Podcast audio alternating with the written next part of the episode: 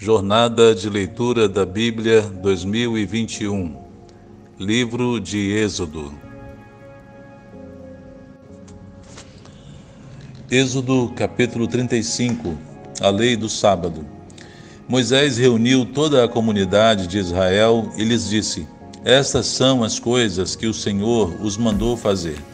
Em seis dias, qualquer trabalho poderá ser feito mas o sétimo dia lhe será santo, um sábado de descanso consagrado ao Senhor.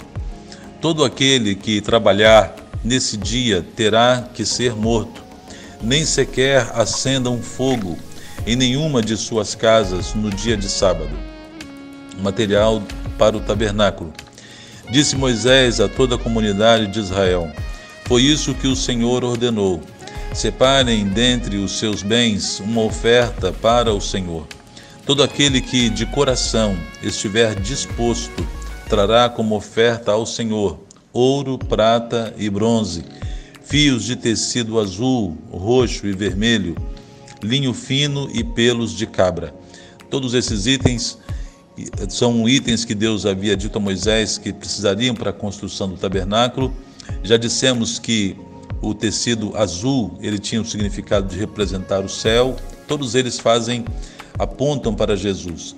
Azul, que é o céu de onde o nosso Senhor Jesus seria enviado, o roxo, que significa a realeza, nosso Senhor Jesus é o rei dos reis, e o vermelho, representando o seu sangue que seria derramado na cruz quando aqui ele, ele viesse e veio. E Verso 7: Peles de carneiro tingidas de vermelho, e couro, madeira de acácia, óleo para a iluminação, especiarias para o óleo da unção e para o incenso aromático, pedras de ônix e outras pedras preciosas para serem encravadas no colete sacerdotal e no peitoral.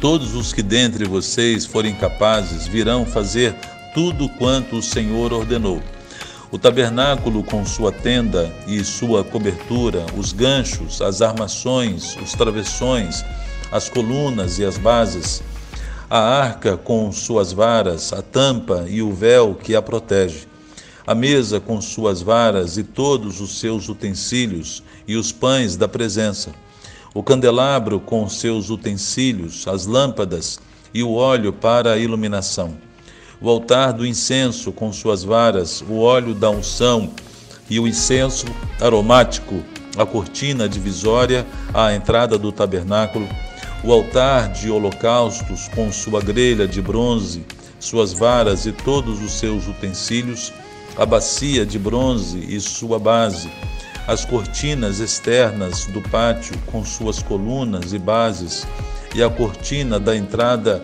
para o pátio as estacas do tabernáculo e do pátio e suas cordas, as vestes litúrgicas para ministrar no lugar santo, tanto as vestes sagradas de Arão, o sacerdote, como as vestes de seus filhos, para quando servirem como sacerdotes. Então toda a comunidade de Israel saiu da presença de Moisés, e todos os que estavam dispostos, cujo coração os impeliu a isso, trouxeram uma oferta ao Senhor para a obra da tenda do encontro, para todos os seus serviços e para as vestes sagradas. Então perceba, irmãos, que no outro texto que lemos hoje, o Senhor disse que ninguém deveria apresentar-se a Ele de mãos vazias. Mas agora a ênfase dada por Deus e por Moisés é que as pessoas contribuíssem segundo aquilo que o coração de cada um lhe desse, não foi estipulado valor, não foi estipulado quantia, mas tudo aquilo que a pessoa sentisse no seu coração trouxesse uma oferta voluntária e de coração e espontaneamente, como a palavra de Deus diz, né? Deus ama ao que dá com alegria. E assim deve ser na nossa vida também. Não nos apresentarmos de mãos vazias para o Senhor e fazermos e ofertarmos ao Senhor aquilo que o nosso coração nos que for tocado no nosso coração e aquilo que estiver ao nosso alcance, ofertarmos voluntariamente ao Senhor. Verso 22. Todos os que se dispuserem, tanto homens como mulheres, trouxeram trouxeram joias de ouro de todos os tipos, broches, brincos, anéis e ornamentos, e apresentaram seus objetos de ouro como oferta ritualmente movida perante o Senhor. Todos os que possuíam fios de tecido azul, roxo e vermelho, ou linho fino, ou pelos de cabra, peles de carneiro tingidas de vermelho, ou couro, trouxeram-nos. Aqueles que apresentaram oferta de prata ou de bronze trouxeram-na como oferta ao Senhor. E todo aquele que possuía madeira de acácia para qualquer das partes da obra também a trouxe. Todas as mulheres capazes teceram com suas mãos e trouxeram o que haviam feito: tecidos azul, roxo e vermelho e linho fino. Todas as mulheres que se dispuseram e que tinham habilidade teceram os pelos de cabra. Os líderes trouxeram pedras de ônix e outras pedras preciosas para serem encravadas no colete sacerdotal e no peitoral. Uma parte aqui. Percebe, irmãos, que coisa maravilhosa essa multiplicidade de mãos, de talentos, de pessoas trabalhando e servindo para a construção do tabernáculo. Assim como é nos dias de hoje na Igreja de Cristo. A igreja é o corpo de Cristo e cada um, cada membro é importante, a ação de cada um, conforme a habilidade que tem, conforme o talento que recebeu, conforme a capacidade que vem de Deus. Cada um é importante para a construção do reino de Deus, para a edificação da igreja, seja ela fisicamente e também espiritualmente. Você, meu irmão, os dons que Deus te deu, use para a glória do Senhor na sua igreja local. Seja um instrumento de Deus. Peça a Deus que te dê capacidade para usar os dons e te dê mais dons para servir ao Senhor. Verso 28. Trouxeram também especiarias e azeite de oliva para a iluminação, para o óleo da unção e para o incenso aromático. Todos os israelitas que se dispuseram, tanto homens como mulheres, trouxeram ao Senhor ofertas voluntárias para toda a obra que o Senhor, por meio de Moisés, ordenou-lhes que fizessem. Os artesãos do tabernáculo.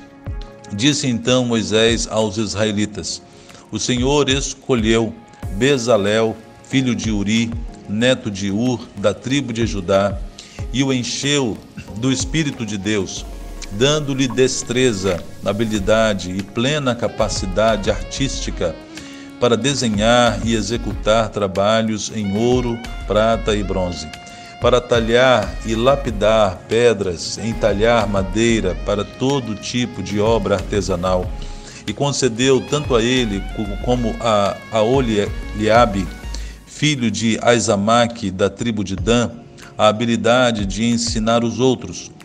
A todos esses deu capacidade para realizar todo tipo de obra, como artesãos, projetistas, bordadores de linho fino e de fios de tecido azul, roxo e vermelho, e como tecelões, eram capazes para projetar e executar qualquer trabalho artesanal. Veja, meus irmãos, que coisa maravilhosa. Deus escolhe, separa esses dois homens, Bezalel e Aoliabe, e capacita-os através do Espírito Santo do Senhor, com toda habilidade para trabalhar com todos esses materiais, mas não somente capacitados a fazer, mas como você vê aqui no verso 34, a habilidade de ensinar os outros. E eles não faziam tudo sozinhos, nem tinham como fazer. Mas eles não somente tinham a habilidade, o dom para executar, mas também o dom para ensinar. Assim deve ser também na Igreja de Cristo. Aqueles que têm dons, habilidades, capacidades, não devem reter essa habilidade para si e ser o único a desempenhar essa função no reino de Deus. Você que já é um líder, você que trabalha em alguma área, seja como pastor, seja como professor da escola bíblica, seja qual ministério for, precisa fazer discípulos, precisa treinar mais pessoas que aprendam a fazer aquilo que você faz. Tudo isso para o crescimento do reino e da glória de Deus. Amém? Deus abençoe a sua palavra, Deus abençoe a sua vida. Um abraço em nome de Jesus.